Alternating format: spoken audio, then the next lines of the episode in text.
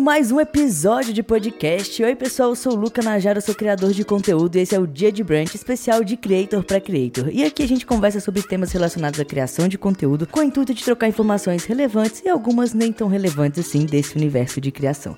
Eu tô sempre acompanhado de convidados super especiais. E comigo aqui hoje está a Nath Finanças, que é aquela que as pessoas mandam um extrato do cartão de crédito zerado agradecendo pela ajuda. Nath, estou muito feliz de conversar com você. Para quem ainda não te conhece, se apresenta, por favor. Oi, gente! Oi, Luca!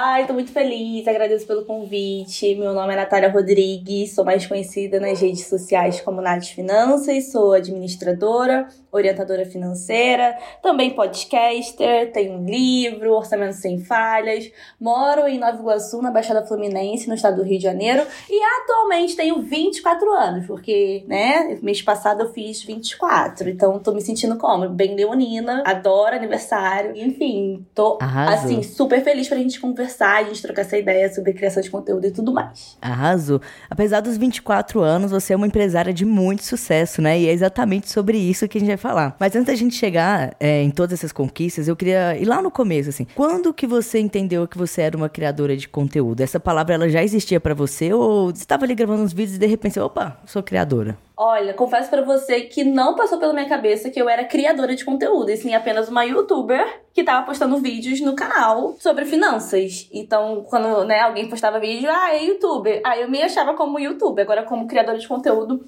eu fui parar para pensar no final de 2019, porque eu criei o canal, a ideia do canal Nath Finanças foi criada em 2018, mas em 2019 que eu coloquei em prática. E aí foi quando eu também entendi que eu poderia também monetizar sobre o meu trabalho sem fazer financiamento coletivo como eu estava fazendo. Que aí é a famosa publicidade, né? Que a gente conversa bastante sobre, enfim, faz parte do nosso meio. Mas antes disso, não tinha noção do que, que era criação de conteúdo. Eu apenas achava que quem postava vídeo no YouTube era o youtuber. Apenas isso. E, e, você não criou com a intenção já de ganhar dinheiro nem nada, era só de compartilhar a informação. Exato. Quando eu criei o Nath Finanças, foi mais com a intenção de tipo, cara, eu tô tendo acesso a essa informação. Eu quero muito que outras pessoas tenham acesso ao que eu estou tendo, mas de uma forma realista, da realidade daquela pessoa que se identifica comigo, e ponto. Era essa a intenção. Até porque eu fui começar a monetizar mesmo, com ganhar mesmo, cair dinheiro na minha conta,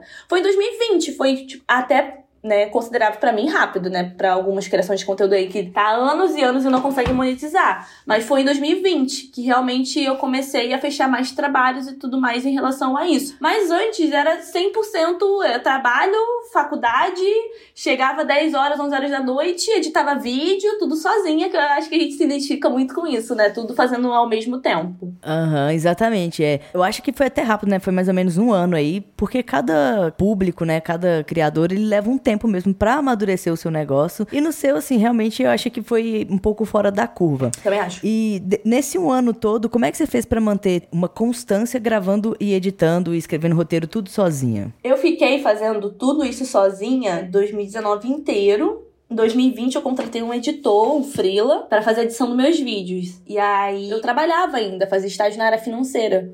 Eu fui começar a contratar pessoas foi de abril para maio de 2020 que começou a surgir mais demanda. Mas eu entendo, Luca, que a minha área, que é financeira, ela é completamente diferente de outras áreas. Ela tem várias financeiras.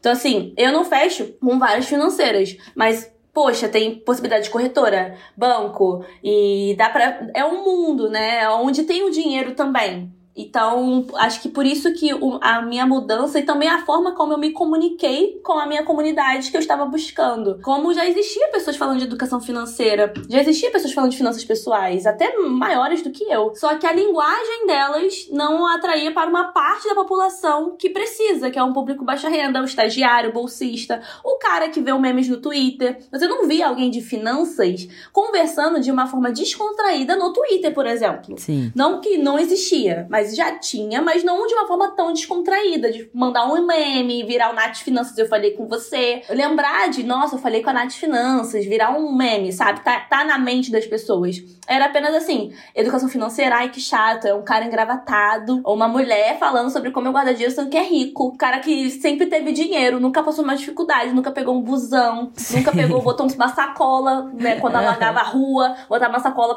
nos pés pra ir lá pegar o ônibus, não corria com mochila no ônibus com humilhação para pegar o ônibus. E aí você olha essas pessoas e você fala assim, é, pra que eu vou escutar essa pessoa? Que ela fala pra eu guardar mil reais, sendo que eu não guardo e não consigo guardar porque isso é o meu salário. Eu acho que foi esse diferencial que fez me destacar tão rápido assim. Mas foi, sendo bem sincera, foi o momento certo, a hora certa, sorte, por um momento em si. Não tem como eu chegar e falar assim, né? Ser bem sincera com quem tá escutando. Se você fizer a mesma coisa do que eu fiz lá naquela época, tu vai conseguir a mesma coisa ou o mesmo sucesso até maior. Não é assim, né? São traços diferentes. Acho que a gente pode observar assim, colocar como referência, mas não tem como seguir. E sobre essa questão de fazer tudo ao mesmo tempo, foi momentos que eu queria desistir, sendo bem sincera. Porque imagina, acordar 5 horas da manhã, acordar, sair de casa às 6, chegar, sair direto pra faculdade, chegar na faculdade 7 horas da noite, de 7 horas da noite e ir embora 10 horas, 10 e meia, pra chegar em casa 11 horas da noite e ainda jantar, tomar banho e editar vídeo. E eu ficava até 3 horas da manhã editando vídeo, sendo que eu tinha que acordar 5.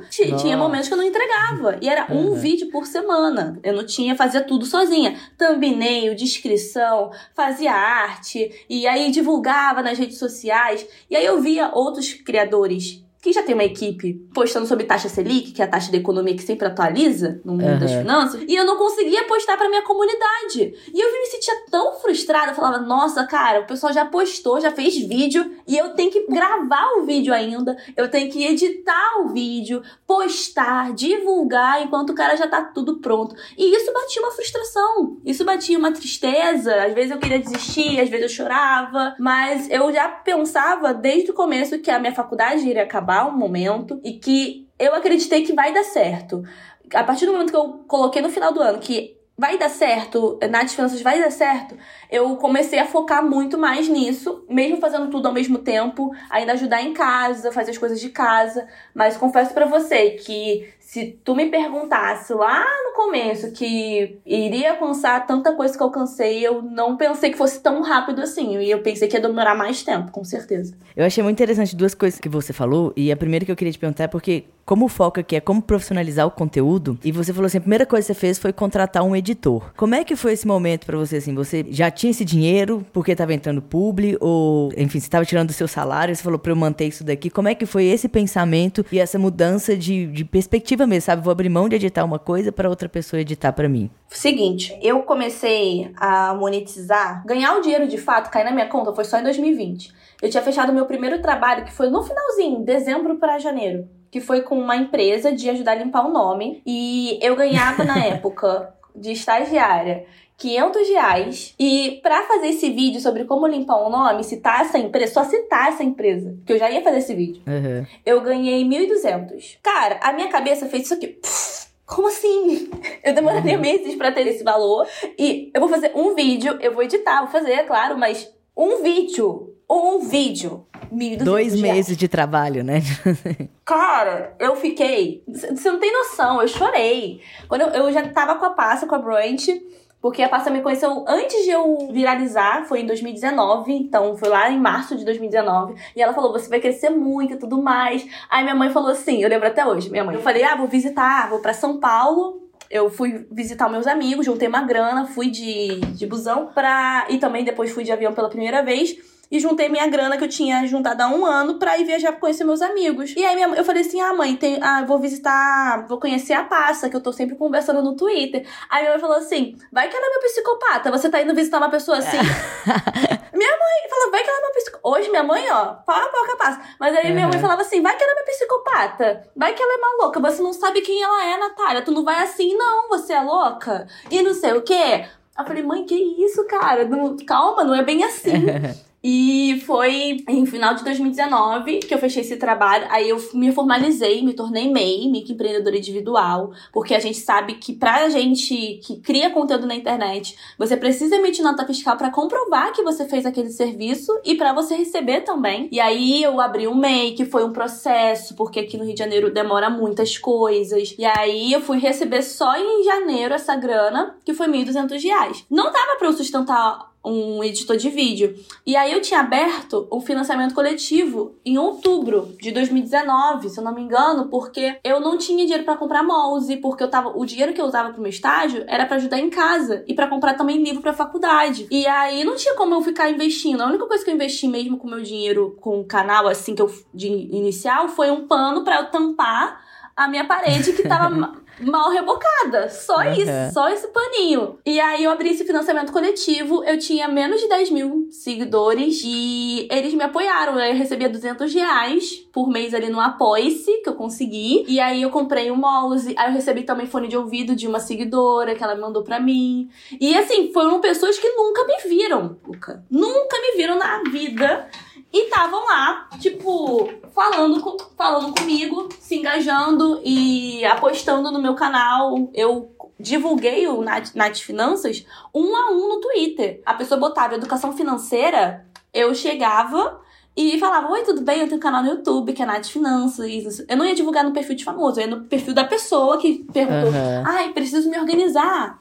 Aí eu ia um a um. E aí foi Massa. lá em 2019 que eu ganhei essa grana. Aí em janeiro de 2020 eu virei um meme. Nath Finanças eu falei com você. E aí começou a surgir um monte de empresa querendo, tipo, ai, ah, usufruir do hype. Foi em janeiro? Foi em janeiro. Dia 1 de janeiro eu saí no G1 falando: uhum. é, conheça a Natália Rodrigues, que fala de educação financeira para pessoas de baixa renda. E saí na BBC Brasil. E aí, foi nesse momento que começou a surgir muita gente me seguindo, sem, sem sacanagem. Eu tinha, no máximo no Twitter, 40 mil pessoas me seguindo. 40 mil. Já, já era bastante gente, eu já tava super feliz. Eu fui de 40 mil de janeiro para fevereiro para 300. Nossa. Isso em um mês. E aí, eu não conseguia responder. Eu tive que trocar meu número. Porque um monte de gente mandando mensagem, querendo falar comigo. E eu fiquei, eu fiquei maluca, tá? Eu tive que voltar pra terapia. Porque muita. É, é muito doido você chegar e tá com uma realidade, você tá com a sua rotina. Eu tava trabalhando na área financeira, trabalhava longe de casa, pegava trem, pegava ônibus. Eu desabafava isso no meu Twitter, no Nath Finanças, sobre isso, sobre o meu dia a dia, que eu não tinha como postar alguma coisa porque eu tava no trem, porque eu tava pegando alguma coisa, tava trabalhando. E você mudar e ir pra um número de pessoas um alcance muito enorme. E aí começou a surgir marcas. E aí essas marcas começaram a notar e aí eu já tinha a agência, que eu vejo que a agência nesse ponto foi muito importante para mim, principalmente a Brand, para eu saber lidar com essa parte comercial, porque eu, eu sei administrar o meu negócio, mas agora fazer essa parte comercial eu teria que contratar e confiar em outra pessoa para fazer isso, né? E essa é uma parte principal pro seu crescimento. E aí eu contratei um editor de vídeo, porque começou a surgir esses trabalhos que já tinham um mês, porque tem que explicar também que a gente não recebe, fez o trabalho hoje vai receber amanhã. É um mês, dois meses ou até três meses para receber o trabalho e se não te dá um calote.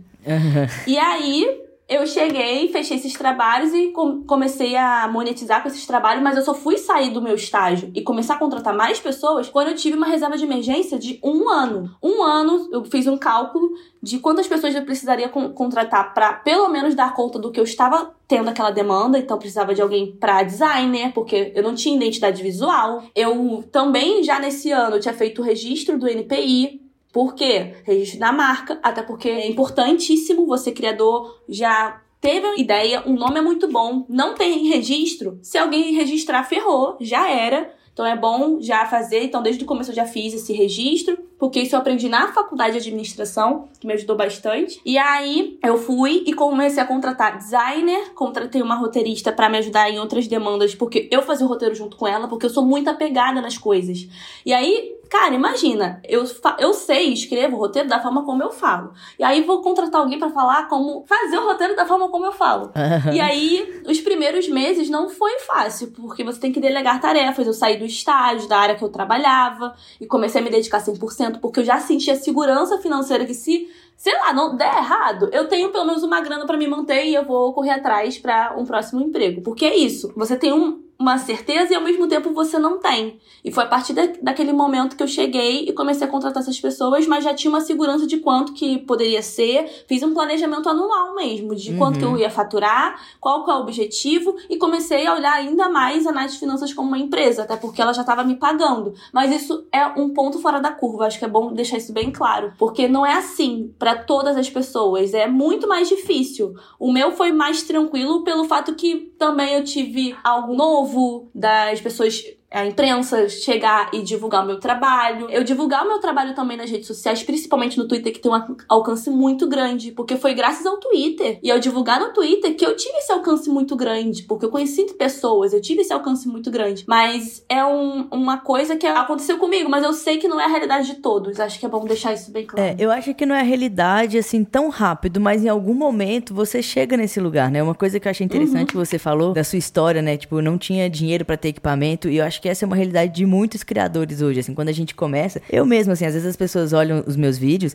mas eu comecei, eu também não tinha, eu pegava câmera emprestada, eu tinha um computador para editar. Sim. Mas a, mi a minha primeira câmera eu comprei depois de muito tempo, eu não tinha luz, eu usava só, eu só podia gravar enquanto tivesse luz do dia, se você passar luz rápido... Luz do dia. É, perto da janela, se você passar os meus vídeos antigos rápidos, tipo, todos os vídeos a luz tá super mudando, assim, porque era o que eu tinha. Eu fui comprar minha primeira luz em 2019.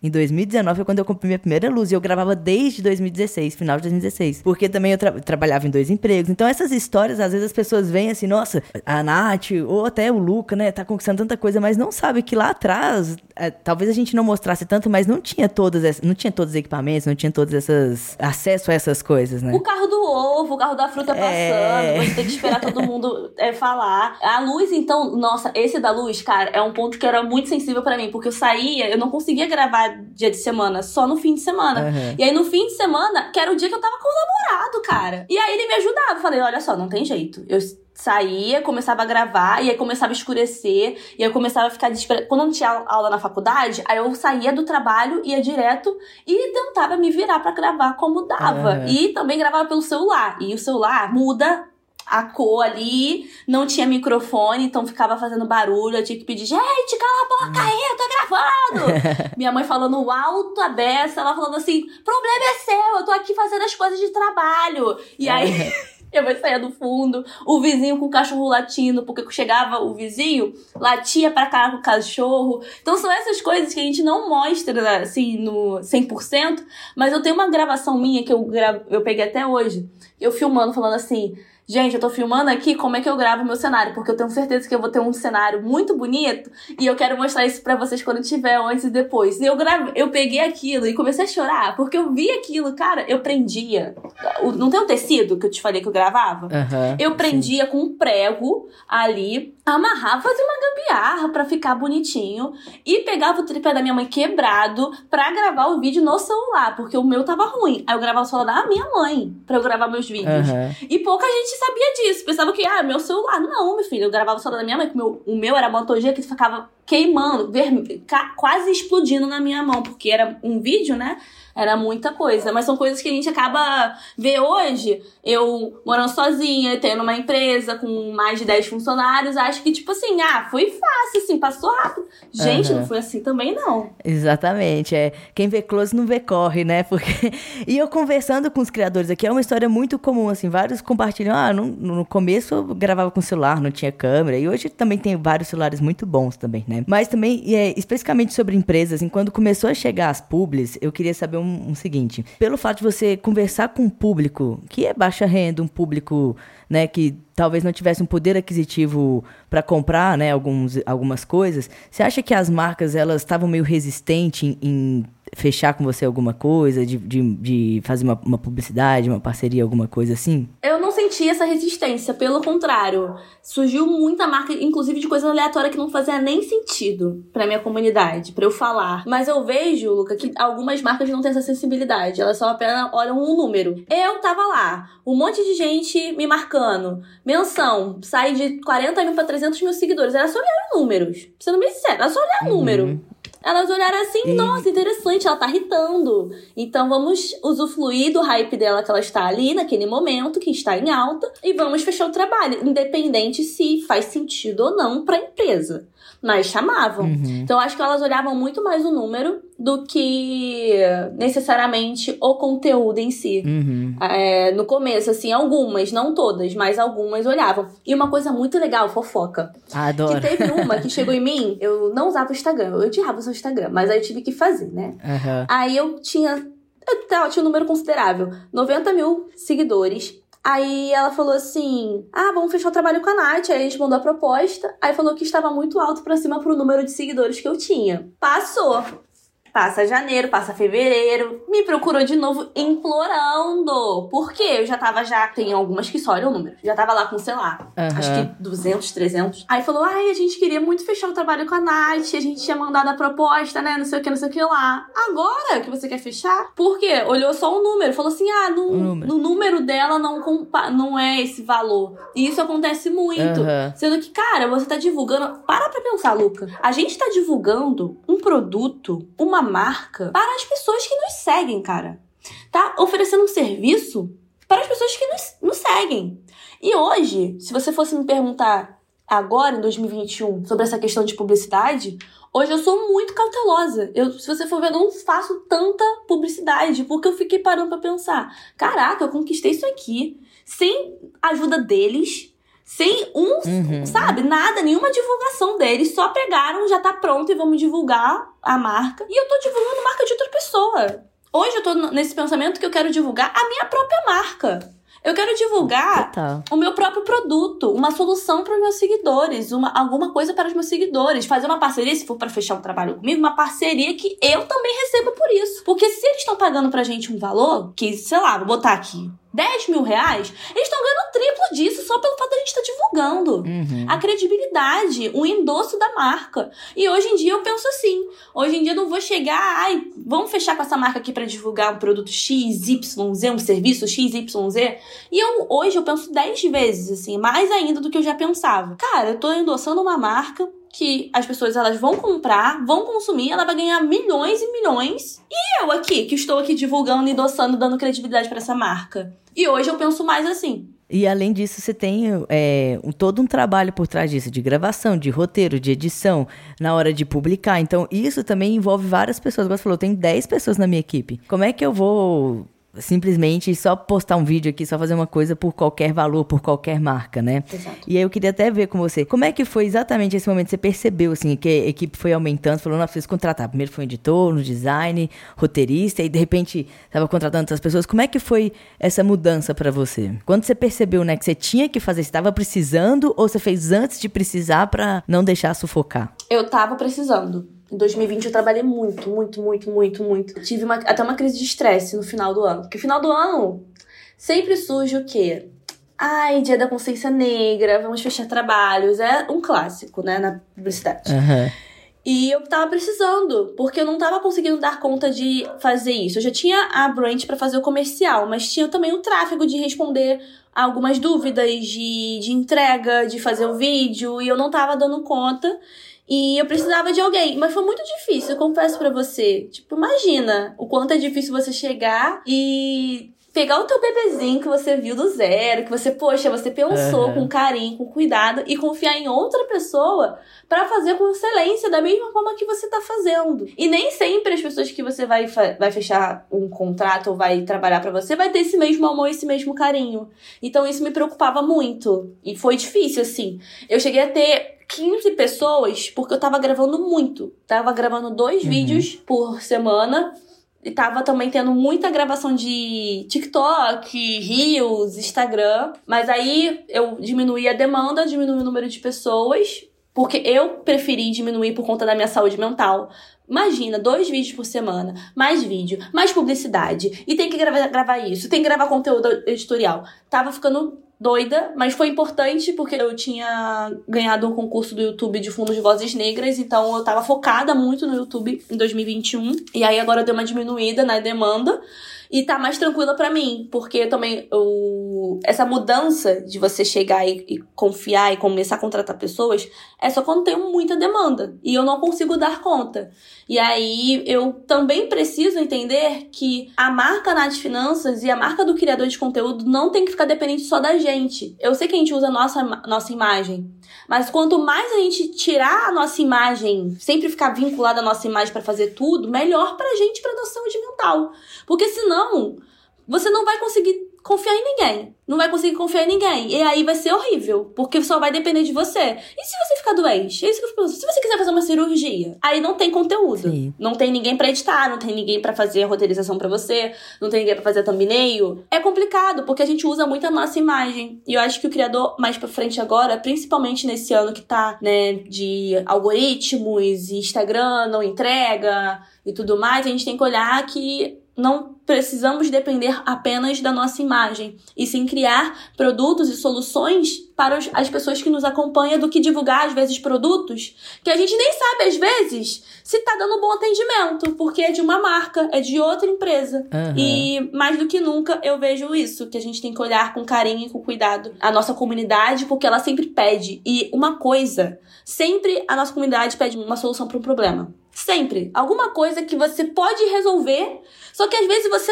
é tempo, dinheiro. Então, o que, que eu pensei nesses dois anos com publicidade? Juntar o máximo de grana possível mesmo com publicidade, porque era a maioria, mas para criar novos produtos e novos serviços para a minha comunidade, para não depender de publicidade. Porque quando a gente se torna dependente dessas marcas, a gente não consegue ter autonomia. Mesmo a gente parecendo ter, a gente não tem porque aí a gente precisa sempre. Uhum. E quando a gente tem vários produtos e várias coisas, a gente não tem essa dependência. Ah, tenho, sei lá, 30% da minha receita é de publicidade, mas se eu ficar sem publicidade, tá tudo bem, porque eu tenho outras soluções para as pessoas que me acompanham.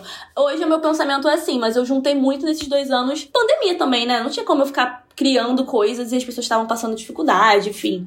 Mas hoje em dia eu tô com esse pensamento mais à frente. E eu acho que ser criador também gente, é, tem que ter essa skill, né? Além da skill de poder escrever um roteiro, de conseguir editar, de, sei lá, conseguir falar em frente às câmeras, tem a skill de mandar, da gente gerenciar conseguir passar para as pessoas o que elas precisam, o que elas precisam fazer para a nossa empresa. Né? Exatamente. Né? E dito isso, eu queria saber para você assim, o que que é ser criador de conteúdo hoje e quais são os maiores erros que um criador de conteúdo que você vê que, que faz ou que já fez assim nesse mercado? Para mim, Natália, ser criador de conteúdo é a gente passar e criar algo para solucionar muitas coisas para as pessoas que acompanham a gente, solucionar alguns problemas, solucionar muita coisa. Eu vejo que cria, criação de conteúdo é você criar algo para ajudar alguém com um objetivo, não só postar por postar, porque isso não é criar algo.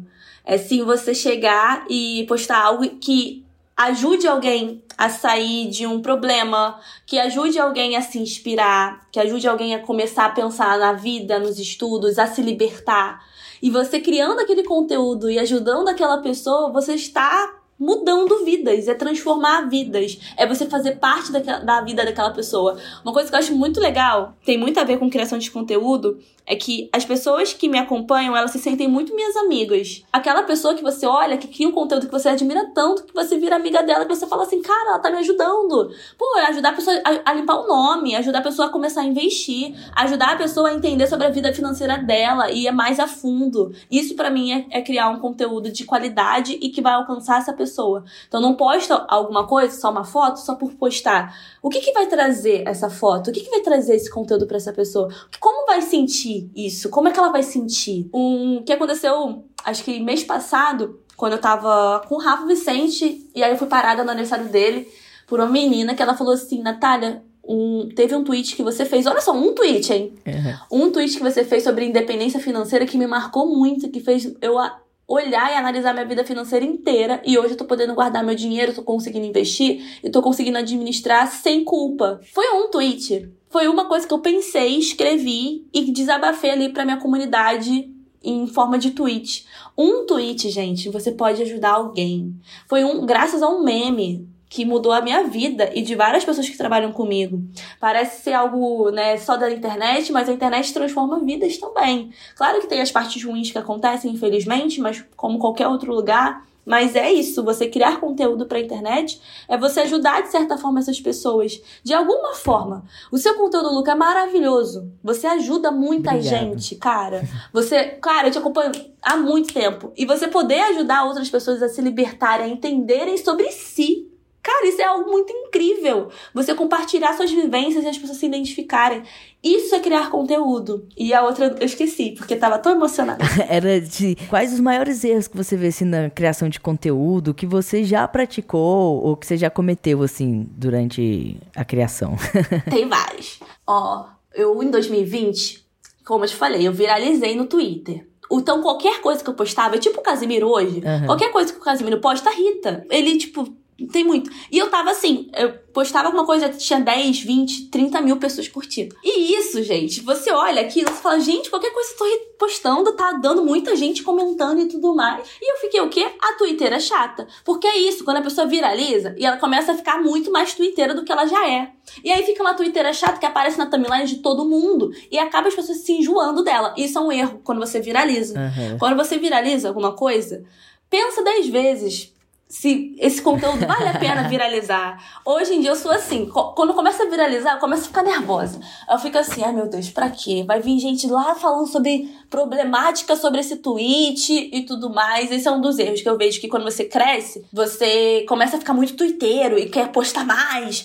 E nem não necessariamente as pessoas vão querer ver o tempo todo a sua cara ali na timeline. É ter um equilíbrio. Um erro também é responder RT com comentário. Isso é um dos maiores erros que pessoas que trabalham, que são verificados, principalmente verificado. Verificado só se fode. Todo mundo deve verificar no Twitter. É a realidade, tá? A pessoa verificada, a pessoa fala, ih, verificado, nojento. Eu sei que traz uma credibilidade né, no nosso conteúdo, mas as pessoas não gostam. E aí, você dá RT com comentário num hater, você tirar print do hater, isso é um dos maiores erros que eu vejo na internet, porque vai viralizar. Ódio sempre viraliza na internet. É fato.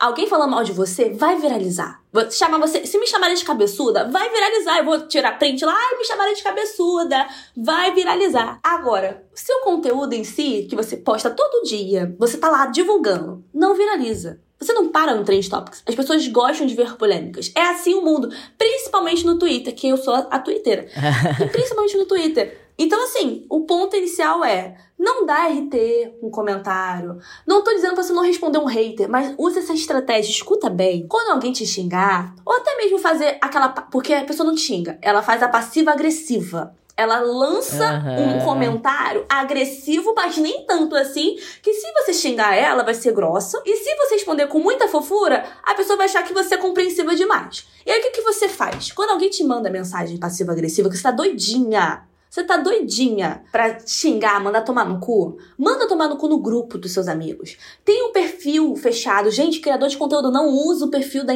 da não usa. Faz separado. Faz muito bem. E aí, o que, que tu faz? Quando a pessoa está com hate, você responde com a maior educação possível. Sério, é muito gos- gostoso quebrar as pernas desse hater. Porque ele você responde de uma forma educada. As pessoas veem que Um tapa de luva, né? Exato. Aí ele não. Ele trava. Ele trava. Porque ele pensa assim: ué, eu esperava ela me xingar, me mandar tomar no cu, me, me mandar. Entendeu? Esperava que ele Aham. fosse me xingar. E aí ele recebe isso. E aí ele perde a razão porque ele começa a xingar. E as pessoas começam a te defender, falando: Que isso? Ela te respondeu com tanta educação você mandando ela se fuder assim? É isso aí que dá, Aham. Nath. Se eu fosse você, mandava. O pessoal fala assim, né? Nath, quando alguém te xinga lá, se eu fosse você, mandava a pessoa se fuder. Mentira. Porque se eu mandar, vai falar que eu sou grossa, vai falar que, ai, não tem necessidade disso. Pra quê? As- Se não tá incomodada, não trabalha com a internet. São esses comentários que você recebe. Então, responda na Aham. maior educação possível. Eu fiz isso, comecei a fazer, né? Uhum. Em abril de 2021, em, depois que teve BBB, Uhum. que depois que eu, eu parei de fazer isso, responder com uma forma puta, da forma como eu tava ali estressada, gente, eu não tenho mais xingamento. Pelo contrário, hoje em dia as pessoas vão lá me defender. Porque antes, quando você perde a razão, quando você chega e ofende, as pessoas acham que a gente que tem verificado ou é conhecido de certa forma é arrogante. Já tem esse pensamento, esse estereótipo de achar assim: ah, tem seguidor, tem. Enfim, não responde ninguém e é arrogante. E quando você responde de uma maneira educada, as pessoas vão te defender. Até sua própria comunidade vai te defender. Então eu penso assim, um dos maiores erros é a gente dar RT com comentário. Eu parei de dar RT com comentário e melhorou 100% a minha usabilidade no Twitter. Porque o Twitter ele faz a gente fa fazer é, é, o ódio. É a gente chegar uhum. e atacar e ter like sobre algum assunto polêmico. E hoje em dia, não. Eu fico pensando, tem certeza que eu quero me posicionar sobre esse negócio aqui? Tem, tem necessidade? Ou, tipo, eu posso fazer um comentário me posicionando, mas não precisa ser de uma maneira grossa. Ou discordar da pessoa que, às vezes, eu até gosto nos tweets, na DM. Não preciso ficar expondo a pessoa de certa forma. Hoje eu uso assim, da melhor forma possível. Porque as pessoas, elas julgam você pelos seus tweets. As pessoas julgam você pela forma como você posta, pela forma como você escreve, pela forma onde você mostra os stories. Uhum. Mais o Twitter. Então, se você escrever uma coisa e irritar, a pessoa vai julgar o teu caráter e a tua vida sobre aquele tweet. Ela não te conhece, mas ela vai te olhar. Ah, não, a Natália. É ah, ah, porque a Natália é muito arrogante. Porque viu um tweet eu respondendo um cara que já me xinga horrores, uhum. mas só porque eu respondi um dia ele grosseiro, de uma forma grosseira, vão me julgar que eu sou uma pessoa grossa. Então, eu vejo que o criador tem que tomar muito cuidado nisso, principalmente no Twitter. Por isso que eu vejo que quase nenhum criador usa o Twitter. Muito, poucas pessoas usam Twitter, uhum. mas o Instagram, por exemplo, é uma rede social onde as pessoas elas postam muito foto, muito reels. Eu quase não tenho hater no Instagram, só quando for parar Instagram de fofoca, que eu particularmente uhum. não gosto de parar Instagram de fofoca, porque vem um monte de gente que não conhece o trabalho e começam a te atacar ou alguns concordarem a te seguirem, enfim, tudo mais. Mas um dos erros que eu vejo que a gente acaba no, o criador, né, acaba cometendo é deixando de lado essa comunidade. É tipo, cresceu tá tendo muita demanda e não responde mais os comentários, não responde mais a DM, mas quando é para pedir para uhum. divulgar na publi, sabe horrores. Por favor, Sim. divulga, comenta bastante porque eu preciso pagar o aluguel. Ah, você nem comenta, nem responde aquela pessoa. Como é que você tá cobrando e pedindo uhum. ela algo? Se você quer algo, Sim. você também tem que nutrir essa relação. E não ver apenas como um número. E eu acho que acaba passando isso batido quando você tem um número de seguidores e as pessoas não respondem os comentários. Eu fico, gente, que isso? Essas pessoas te ajudaram Dá um carinho, né? Elas te ajudaram onde você tá hoje. Você não responde um comentário, uhum. não dá um obrigado, não curte. Porque no Twitter é impossível responder todo mundo. Mas eu curto tudo. Eu curto todo comentário pra ver. Eu vi, tá? Eu tô vendo aqui, não consigo responder, mas eu vi. E até perguntei para as pessoas. Ah, se eu só curtir, vocês ficam de boa?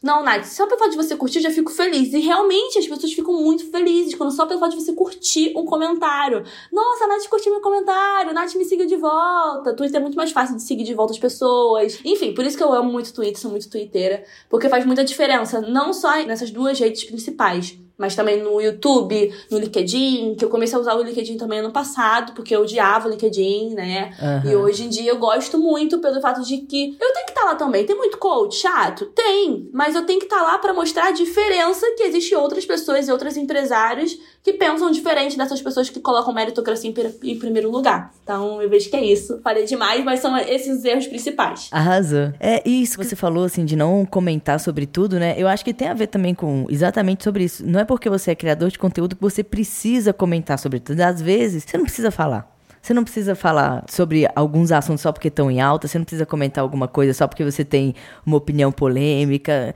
Às vezes só fica em silêncio, você ganha muito mais. Exato. E indo para isso, é, eu também, e pensando em hater também, quero contar uma história rapidinho. Às vezes, quando a pessoa vinha de hater para mim, aí eu respondia, falava assim: ah, mas onde que eu falei isso? Porque se eu. E com quem eu falei? Porque se eu falei, eu faço questão de me desculpar. Ah, mas eu não lembro. Falei, ah, então você tá dizendo que eu disse alguma coisa e você nem lembra quando foi que eu disse? Como é que eu, como é que eu vou, sei lá, fazer um vídeo dizendo que aquele vídeo estava errado? Ou como é que eu vou falar alguma coisa se você nem sabe quando foi que eu disse isso, né? E tem a ver com essa maturidade também da gente não responder tudo, de ver a gente como empresa, né? Eu converso com minha namorada muito assim, a gente pensa assim: você acha que uma empresa grande responderia dessa forma? Não. Então eu não vou me responder, Exato. não vou, não vou me estressar, deixa, deixa, deixa o pau quebrar. Exatamente. Você falou uma coisa aqui sobre essa questão de um hate, teve um agora recente, quando saiu em abril no G1 falando que não dá pra gente falar de economizar com as pessoas que não ganham salário mínimo para isso, né? Como é que eu vou falar pra pessoa que ganha menos de 500 reais que tá na, na situação de linha da pobreza para ela guardar uma grana. Não tem como, não tem como. E aí saiu essa notícia, mas manchete é sempre uma manchete para viralizar. Aí teve um cara que deu um RT, porque eu, eu, eu, vejo os RT. Eu vejo, tem gente que pensa que a gente não vê nada, né? Aí me dão mole, uhum. aí mandam mensagem, ah, ela não vai ver mesmo? Aí eu vi ele falando assim, deu um RT falando assim, ah, é, eu lembro até hoje que essa menina chegou e foi super grossa comigo em um comentário quando eu falei sobre isso. Falei, cara, tá falando comigo, né? Então fui lá, entrei no Twitter dele, fiz a busca avançada. Vi o que, que ele tinha falado. Eu não respondi. Ele falou que eu respondi. Eu não respondi. E mandei print. Falei assim: Oi, tudo bem? Boa tarde. Eu vi que você falou que eu falei de você e meus seguidores te atacaram. Ninguém te respondeu. Só apenas falaram assim: Ah, tá bom, legal. Aqui o print para você e o link. Ele apagou o tweet. Então, assim, são pessoas que não aguentou, não sustentou. Não Às sustentou. vezes tá ali pelo hate, né? Não sustentou o rajadão. O pior é o hate é mentiroso. Ele pode não gostar é. de mim. Foda-se. Agora, o cara falar e criar uma mentira, dizer que eu fui grossa, que eu meus seguidores atacaram, que ele discordou de mim e eu fui arrogante. Ele falou isso. Quando eu fui, amado, nem te respondi. Aonde uhum. você falou isso? Ele apagou. Apagou e fingiu que nada Sim. aconteceu. Mas esse um tweet dele pode ajudar outras pessoas a acharem que eu sou assim. E esse é uma das coisas mais difíceis da internet. É a mentira. As pessoas elas não gostam de você, elas vão criar mentiras sobre você e dificilmente você vai saber que foi a pessoa tem raiva de você por uma mentira. Até você provar alguma coisa, já tá lá, todo mundo já acha que você é. Ele era uma pessoa que tenha, sei lá, ele tinha mil seguidores. Pelo menos, possivelmente, mil pessoas ali que estão seguindo ele acham que realmente eu tinha feito aquilo com ele. E aí, a partir do momento que eu comentei, eu nem dei RT, eu apenas comentei Aí ele foi lá e apagou o tweet. Aí, claro que quando eu comento, aparece pra, na timeline, né, do Twitter. Aí o pessoal, habla mesmo, arrasa com esse fudido. Hablou.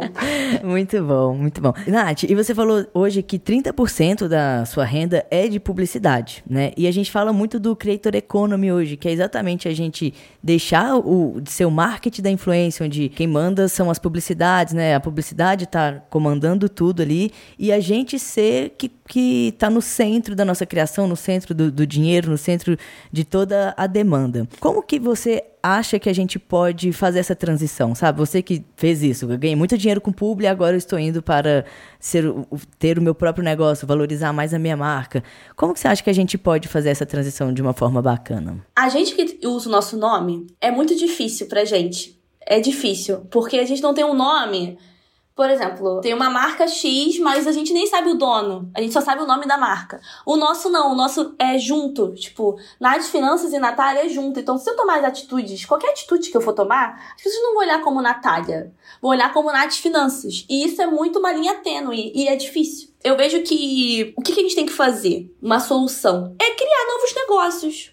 É isso mesmo, criar novos negócios que não tenham necessariamente o nome da gente. E sempre a nossa comunidade pede uma solução em alguma coisa, mas nem sempre a gente tem aquela demanda financeira e tudo mais de planejamento para atender aquilo. Mas é criar novos negócios de soluções financeiras. O que, que eu faço hoje? A gente lançou o Nath Estudanças. O Nath Estudanças foi uma forma de teste para ver como a minha comunidade iria reagir por eu estar vendendo um produto meu e reagiu muito bem. E geralmente a gente divulga, quando a gente faz publicidade, produtos de outras pessoas. E a gente ganha por isso? Ganha. Mas a gente poderia ganhar muito mais divulgando o nosso próprio produto. Mas isso é o quê? É um trabalho muito maior, né? Porque foi criação de ementa, de vídeo e tudo mais, mas deu muito certo e foi um teste que deu muito certo. E hoje a gente tá pensando em novos lançamentos, não só um, você pensa assim, um lançamento de Nath Estudanças. Mas Nath Estudanças pode virar um clube de assinatura, porque o jovem hoje, ele não tem um. No momento também que a gente está passando, ele não está com o pensamento de ter coisas, e sim de viver experiências. Então talvez você fazer uma assinatura mensal para ele ter acesso ao seu conteúdo de específico, é, consultoria, mentoria, você chegar e oferecer um produto, um serviço que vai ajudar aquela pessoa, por exemplo, na minha área financeira, eu lançar um produto que vai ajudar a microempreendedores, que vai ajudar pessoas, de, pessoas físicas, pessoas jurídicas. Tem um mundo de coisas, de possibilidades que a gente pode fazer, só que o que falta para o criador é esse espírito também de olhar como empresário. E eu vejo que muito olham como criação, postar, fazer publi, mas e a tua empresa? Porque você tem um nome. E esse nome, você está divulgando produtos de outras pessoas. Por que você pode divulgar o seu próprio, criar o seu próprio? E você até faturar muito mais do que você faturaria numa publicidade, por exemplo. Então, é pensar nessas soluções. Para e pensa. Pergunta sua comunidade.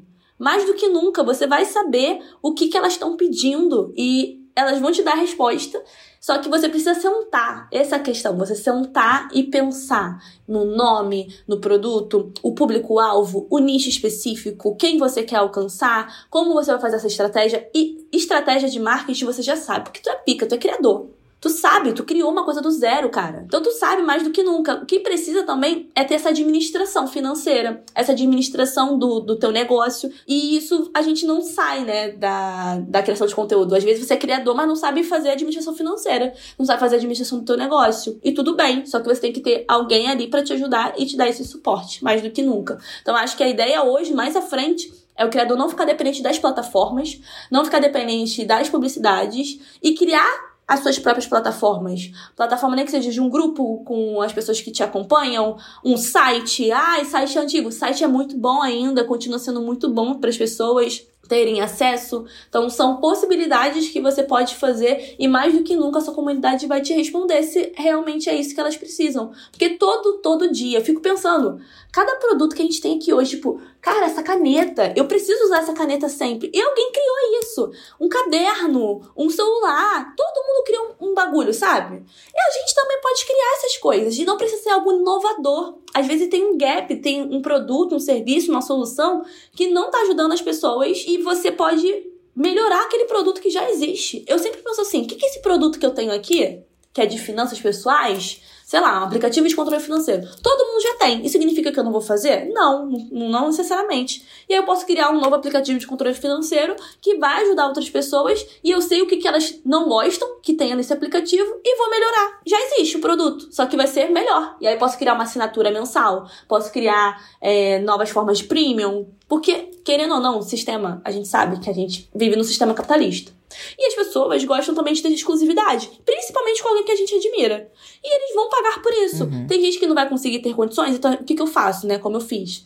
Abri o Nath Estudantes. Eu sei que tinha gente que não tinha condições de comprar. Abri inscrição social. Então, quanto mais você que está comprando, você está abrindo vaga para outra pessoa, uma bolsa para outra pessoa. Isso você tem o quê? Uma responsabilidade social também. Não é só você chegar e ganhar uhum. um, sua grana. Você também tem responsabilidade social, principalmente para o meu público, que é de baixa renda. Então, são soluções que a gente pode pensar e que a gente precisa ter esse, essa conversa. Porque as empresas elas fazem isso. Elas usam a nossa imagem, usam a nossa credibilidade, que a gente batalhou tanto, tanto, tanto para ter. Por que a gente não pode criar também nossos próprios produtos ou serviços? 100%.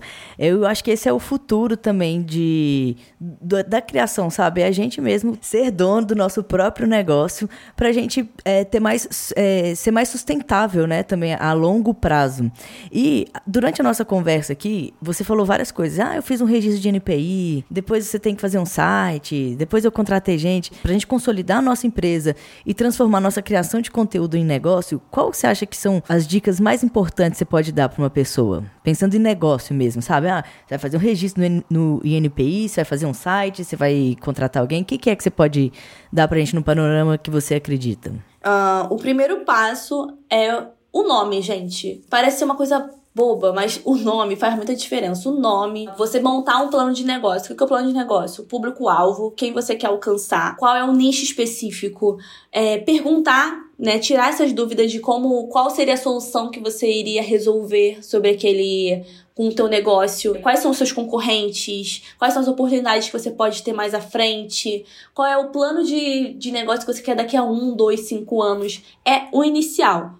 Depois, de você montar o um nome, montar um plano de negócios, você começar a colocar em prática, você precisa colocar também o registro, né, que é o NPI, que é para você proteger a tua marca, então ninguém com nome similar ou algo assim vai poder criar outro, um negócio referente à sua marca. Isso é muito importante. Depois tem o MEI, porque inicialmente a gente começa como MEI, microempreendedor individual, mas existem outras empresas que você pode criar, LTDA, enfim, EIRELI, mas geralmente as pessoas criam um MEI, né, quando tá como criação de conteúdo, geralmente começa sozinho. E aí o MEI, ele vai te ajudar a te ter aquela segurança para emitir nota fiscal, para você, se você for prestador de serviço, né, geralmente a gente presta serviço, e aí você paga um, todo mês, né, um DAS, que é o documento de arrecadação do Simples Nacional, Aí fica aí entre 50 e 60 reais por mês, que te dá a possibilidade de você ter o auxílio maternidade, auxílio doença, traçando o seu, o seu passo para a aposentadoria. Ele te ajuda nisso. E também para você emitir nota fiscal para as empresas, comprovando que você prestou aquele serviço. Por isso é importante. Porque vai que a empresa falar para você que não, você não postou o Rios, você não fez isso.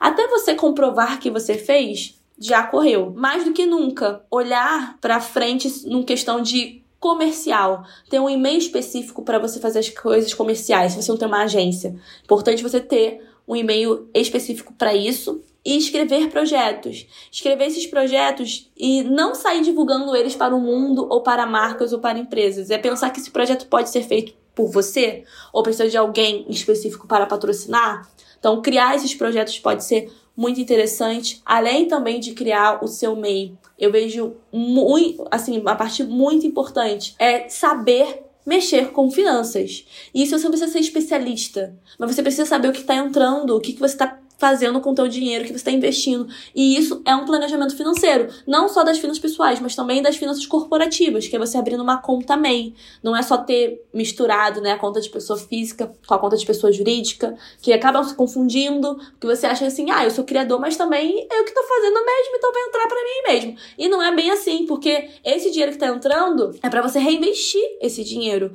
para você comprar um equipamento, para você comprar um equipamento de áudio, som, vídeo, de você pensar pensar em novos projetos, de você pensar em, em contratar alguém para te ajudar e te dar esse suporte. E eu vejo que acaba o criador ficando muito confuso com isso. E também saber cobrar e saber precificar o seu trabalho. Hoje a gente até aqui, né, no dia de brunch mostra, passa, explica como precificar o seu trabalho, como precificar seu produto. E você tem que saber precificar. E tudo bem se você não souber, tem alguém, na verdade, para fazer isso para você sem problema algum. E tenha, se você tiver uma agência, pro seu negócio, pelo bem do seu negócio, tenha cópia de tudo que a agência está conversando com o seu cliente. Acho que a parte da agência foi muito essencial para mim, gente, porque imagina, se a minha agência tivesse me dado uma perna, eu acho que eu não estaria aqui hoje. Eu não estaria crescendo e prosperando hoje, porque tem que ter essa transparência mais do que nunca para as pessoas que você fecha o trabalho, para as pessoas que fecham seu negócio e coloque limites. Tenha os contratos bem assinados, bem alinhados. Nem que você tenha alguém, um contato para ler esse contrato. Porque mais do que nunca, publicidade é de direito de imagem. E direito de imagem pode estar colocando para você ficar cinco anos acesso vitalício à sua imagem.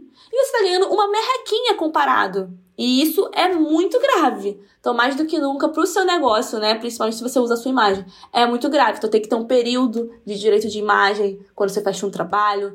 Tem muitas coisas, mas os principais que eu vejo né, é se formalizar, de você registrar sua marca, de você entender como empresa, então fazer essa separação de pessoa física e pessoa jurídica é essencial. E também saber investir esse dinheiro que você está recebendo. Montar uma reserva de emergência. Não é chegar e vamos viver, vamos comprar e tudo mais, estou ganhando dinheiro. Não, pelo amor de Deus, porque uma hora você pode estar muito aqui, todo mundo te requisitando, mas uma hora vai surgir outra pessoa inovadora e vai fazer outra coisa até melhor do que você e você não vai estar mais fechando o trabalho como você vai estar fechando antes. E é verdade, uhum. quanto mais tempo vai passando, se você, mesmo que você mantenha uma constância, você vai ter que se matar para manter essa constância, porque a cada dia que passa, o algoritmo muda. E a gente tem que estar em constante mudança. Então, mais do que nunca, você tem que também buscar essa estabilidade. E uma dica, se você puder, sempre tenha um valor separado, né? Quando você tem uma conta de pessoa jurídica, um valor separado pro seu caixa, para você não ficar nervoso ou nervosa, vendo a sua reserva de emergência lá, você tirando dinheiro para reserva de emergência para pagar as coisas. Coloca um caixazinho de um, dois, três meses das contas que você paga geralmente e da reserva de emergência um valor separado. Isso já te ajuda a não ficar ansioso, ansiosa, pensando que tá separando, tirando dinheiro da reserva, né? Que acaba deixando aí, é, deixando as pessoas ansiosas e nervosas. Pega esses três meses, multiplica os três meses aí de conta que você tem e faça esse caixa, que aí você vai tirando ele, movimentando, que é o famoso giro do caixa que toda empresa tem, fechado? E tem um fluxo Arrasou. de caixa. por, pelo amor de Deus, que inclusive eu tenho no meu YouTube. Para quem quiser baixar, é gratuito. Tenho lá pra te ajudar também no teu negócio. Arrasou, que isso, foi profissional, foi um, uma aula aqui que nós tivemos agora. Muito bom, adorei, obrigado. E antes da gente ir pro melhor quadro de todos, se você tá gostando dessa conversa, manda uma pessoa que precisa ouvir o que a gente falou aqui, ou até mesmo compartilhe em suas redes sociais que a gente fica muito feliz. E agora a gente vai para um quadro que chama Amizade Close Friends Compartilha Tudo. E nesse quadro a gente vai compartilhar as histórias que a gente só compartilha com os melhores amigos. Aquela que você falou que você abre o grupo lá e manda DM, sabe? Que você não dá o RT. É essa. Nath, qual foi até hoje o maior perrengue que você já passou? Pode ser uma publi, uma gravação, algum trabalho que você foi fazer, enfim, qualquer coisa foi de uma marca onde eu tinha fechado em 2020. Ela aprovou um roteiro, tava tudo direitinho, gravei ela queria fazer todas as mudanças, sendo que já tinha aprovado o roteiro, já tinha aprovado tudo, e queria fazer mudança aqui, queria que regravasse aqui. Eu tive que regravar três vezes. Isso me deixou bastante irritada, porque o que acontece muito nesse meio é que tudo é para ontem. Isso é preciso dizer isso, tudo é para ontem, tudo tem que fazer agora. E isso acaba deixando a gente, às vezes, com, com crises de você achar que você tem que trabalhar no fim de semana, que você tem que gravar no fim de semana. Eu adoro que tem aquela perguntinha: é possível você gravar isso aqui em um dia? É possível? Odeio. Quando fala assim, alinhamento, cal e não sei o que, eu já fico, ai meu Deus, linguagem publicitária. Eu já fico assim, já, ai, vamos fazer um alinhamento aqui, vamos fazer um cal? Vamos fazer um cal? Ai, preciso confessar, gente, cafonérrimo. Carro fornérrimo. É mas, né, são essas linguagens que acontecem no mundo de trabalho, com todo respeito, mas eu vejo que tudo pra gente é pra ontem. Acham que o criador não tem outra coisa a não, a não ser gravar vídeos. Não vive, não tem vida social, uhum. não come, vive de foto Nem tem outro trabalho, né? Não tem outro trabalho. E também essa questão, né, de achar que pode pagar em três meses. A gente fez o trabalho e só quer pagar daqui a três meses. Como se a gente não tivesse aluguel, luz, água, pessoas para pagar e tudo mais. São coisas que acabam acontecendo, acho que no no mundo corporativo em si e a gente tem que ter esse jogo de cintura para lidar com isso da melhor maneira possível. E você tem algum sonho ainda que você gostaria, queria realizar na sua carreira? Na minha carreira, cara, eu quero muito fazer uma segunda faculdade. Eu quero realizar o meu sonho de fazer um intercâmbio e fazer economia. Que eu amo economia, eu acho que é a parte mais importante de qualquer tema específico. Eu acho que a economia faz parte e que ajuda e muda, transforma vidas ou prejudica vidas quando você tem a, é, a economia em si do país nas mãos de pessoas que não ajudam as pessoas que mais precisam. Então, esse é o meu sonho de profissional. Criar um instituto nas finanças para ajudar pessoas de baixa renda. Essa é uma das intenções que eu quero mais à frente e que está se encaminhando. Mas são, são muitas coisas que eu consegui realizar em pouco tempo, sabe? E isso foi muita terapia também para mim, sabia? Porque as pessoas uhum. acham que assim, olham assim, pensam que eu sou forte e tudo mais, mas foi muito difícil para mim também lidar.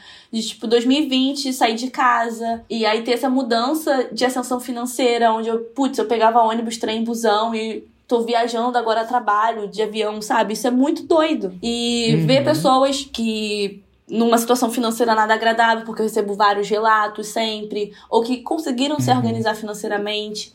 Isso também faz parte de muita terapia, mas essas é, são coisas que a gente coloca na pauta. Mas eu tô muito feliz, assim, de poder realizar aos poucos e com muita calma. Esses são os grandes objetivos, assim. E pra minha vida pessoal, Pode. eu quero muito comprar minha casa. Eu comprei para minha mãe, uhum. mas eu quero comprar a minha. Então, esses são dois meus sonhos, assim. É, é uma coisa, né, que a gente acaba sempre pensando no outro, na, em quem a gente ama, e depois a gente pensa na gente, né? Sim. Mas hoje eu tô sabendo colocar esses limites, tô pensando também mais em mim. Eu percebi que muita coisa que eu compro e ajudo é mais para as pessoas que eu amo do que para mim mesma. Aí esse mês, que foi o mês passado, que foi o mês de julho, eu falei, pô, é o mês do meu aniversário, pelo menos eu tenho que comprar algo e, me, e pensar em mim. Porque eu sempre penso no outro, em ajudar o outro, realização de outras pessoas, que eu amo muito, mas eu tenho que pensar também em mim. E isso afeta muito a, gente quando você tem uma sessão financeira. Que você quer a realização de outras pessoas que não tiveram essa oportunidade. Sim, sim, total. Agora a gente vai para um quadro que chama Formule uma opinião no tempo de um stories, ou seja, em 15 segundos. Tá. Não precisa passar de 15 segundos. Ex-BBB fazendo sorteio de iPhone para você seguir 300 pessoas. O que, que você acha disso? Bom, oi, minha, minhas vidas. Então, eu acho que um ex-BBB vender sorteio de iPhone está enganando as pessoas e pode prejudicar não só a pessoa que está divulgando, mas também a vida financeira de outras. Então, eu acho isso péssimo, horrível, horroroso, me faz mal, como diz a Paula Carosella. Nath, publi de graça pra marca te notar no futuro, você acha que funciona? Não, porque ela vai continuar te mandando, te mandando, te mandando e você fazendo stories e não vai adiantar de nada. E ela vai fechar trabalho com outra pessoa e você vai achar assim, ai nossa, por que ela não me nota? Porque você faz de graça. Mas no momento que você oferece um produto de graça, ela vai achar que é sempre assim. Boa. O seu primeiro vídeo na internet, você ama ou você acha sem noção? Ai, eu amo, acho fofo, porque eu falo muito fofinho, eu tô com uma voz, sabe, de bebê, criança. Eu falava assim, Oi, tudo bem? Oi, eu sou a Nath. Seja muito bem-vindo, seja muito bem-vindo aqui no canal. Era sobre poupança e tesouro direto. Fofinho, eu gosto. Ah, legal. Eu também, eu, eu já tive é, um pouquinho de ranço do meu, mas hoje eu não tenho mais tanto ranço assim, não. Faz parte.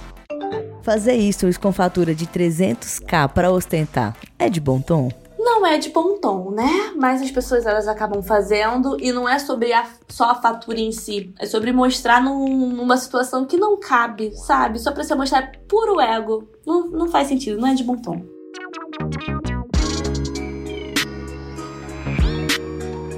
Arrasou, Nath. Eu amei a nossa conversa. Você é uma pessoa incrível, inspiradora, uma criadora de conteúdo excelente que todo mundo tem que seguir. Sigam a Nath Finanças quem ainda não segue. E o microfone é seu, deixa aí um recado final, mais uma vez suas redes sociais para quem, pra galera te acompanhar. Enfim, manda o recado que você quiser, o microfone é seu. Ai, meu amor, muito obrigada pelo convite. Eu tô muito feliz. Mais um dia de brunch e com você, maravilhoso. Então, eu queria muito falar para vocês aproveitem esse momento de criação de conteúdo que vale muito a pena. Claro que tem altos e baixos, mas não desista. Vai ter muita gente que não vai acreditar no seu trabalho, vai ter muita gente que vai achar que é só um stories, é só um reels, é só uma postagem, mas você vai estar tá mudando a vida de alguém. E agradeço muito pelo convite, qualquer coisa, quem quiser me seguir é Nath Finanças em todas as redes sociais, todas as redes, pode contar comigo, me mandar mensagem lá na DM, que eu tô super aberta para conversar, pra gente trocar ideia. E conte sempre comigo e não fale comigo novamente, por favor, eu peço. Obrigada. Arrasou, obrigado. Beijos, tchau, tchau. Beijo. Dia de Brunch é um podcast da agência Brunch e toda segunda-feira tem episódio novo por aqui. Eu sou Luca Najar, apresentador e diretor criativo, o roteiro é de Bruna Pimenta e a edição de som é de Manu Quinalha. E o arroba de todos os envolvidos estão aqui na descrição.